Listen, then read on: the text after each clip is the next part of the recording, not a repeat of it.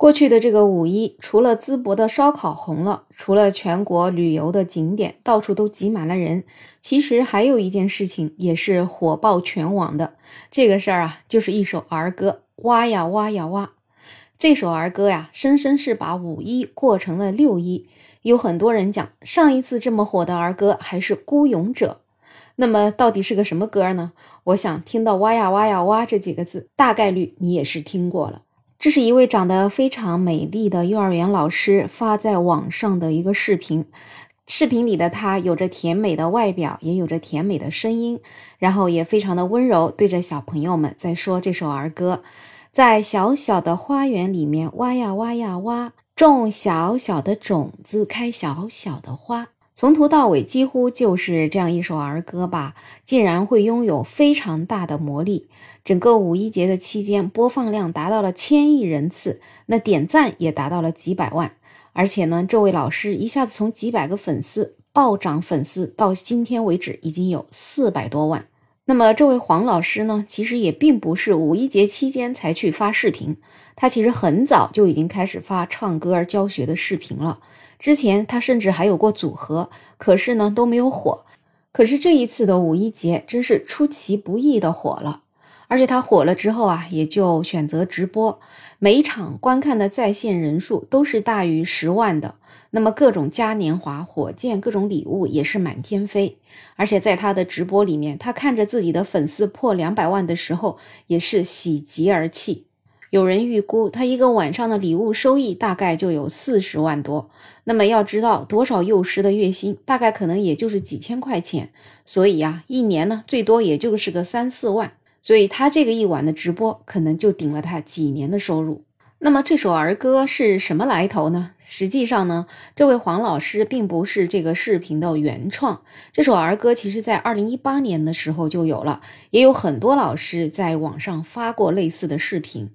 就在四月份的时候，有另外一位年龄相仿的叫桃子的老师也发过类似的视频。当时这个视频也挺火的，也获得了很多的点赞和评论。但是后来的热度却是远远抵不上这位黄老师的热度。那么看这个原因的话，我感觉最直观的可能就是两个人的长相不同吧。这位黄老师可能是更加的清纯可爱。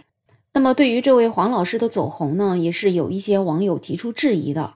第一呢，觉得他不一定是真的幼师，而且根据他抖音账号上的介绍，感觉他充其量也就是一个音乐机构的老师而已。最关键呢，他其实也算是不务正业，大部分时间都是在直播的，甚至把孩子当道具。难道这些孩子是没有隐私吗？那么还有一点，老师都去做网红卖货了，那不是教育行业应该鼓励的事情，会给孩子树立一个当网红挣快钱的错误观念。说到老师们喜欢拍视频这件事情啊，还真的是挺流行的。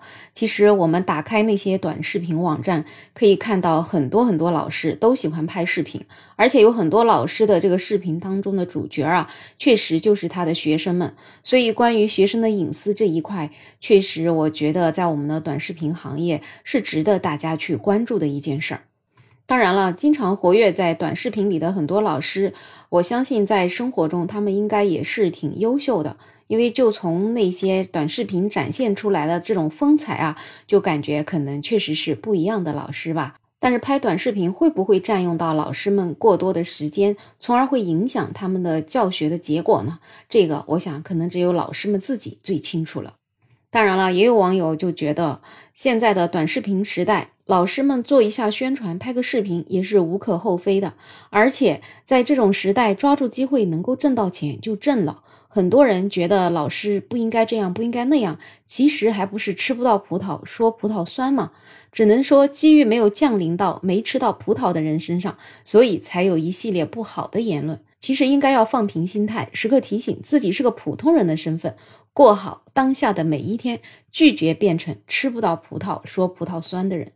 我觉得这种说法呀，也是一针见血吧。其实确实是，就比如说生活中，大家原本都是很普通的人，凭什么那个人他就通过短视频火了呢？他有什么过人之处吗？也真不一定。要么背后就是有幕后推手，要么就是他运气好罢了。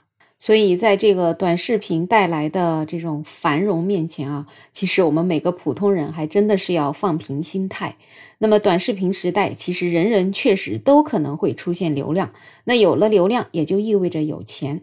那么，我觉得呢，只要不去做伤风害俗的事情，其实也是无可厚非的。当然了，如果是教育机构里的老师们，尽量还是不要让小朋友们曝光在镜头面前。其他，只要在做好自己本职工作的情况之下，那么做一些业余爱好的短视频，我个人也是觉得还是可以接受的。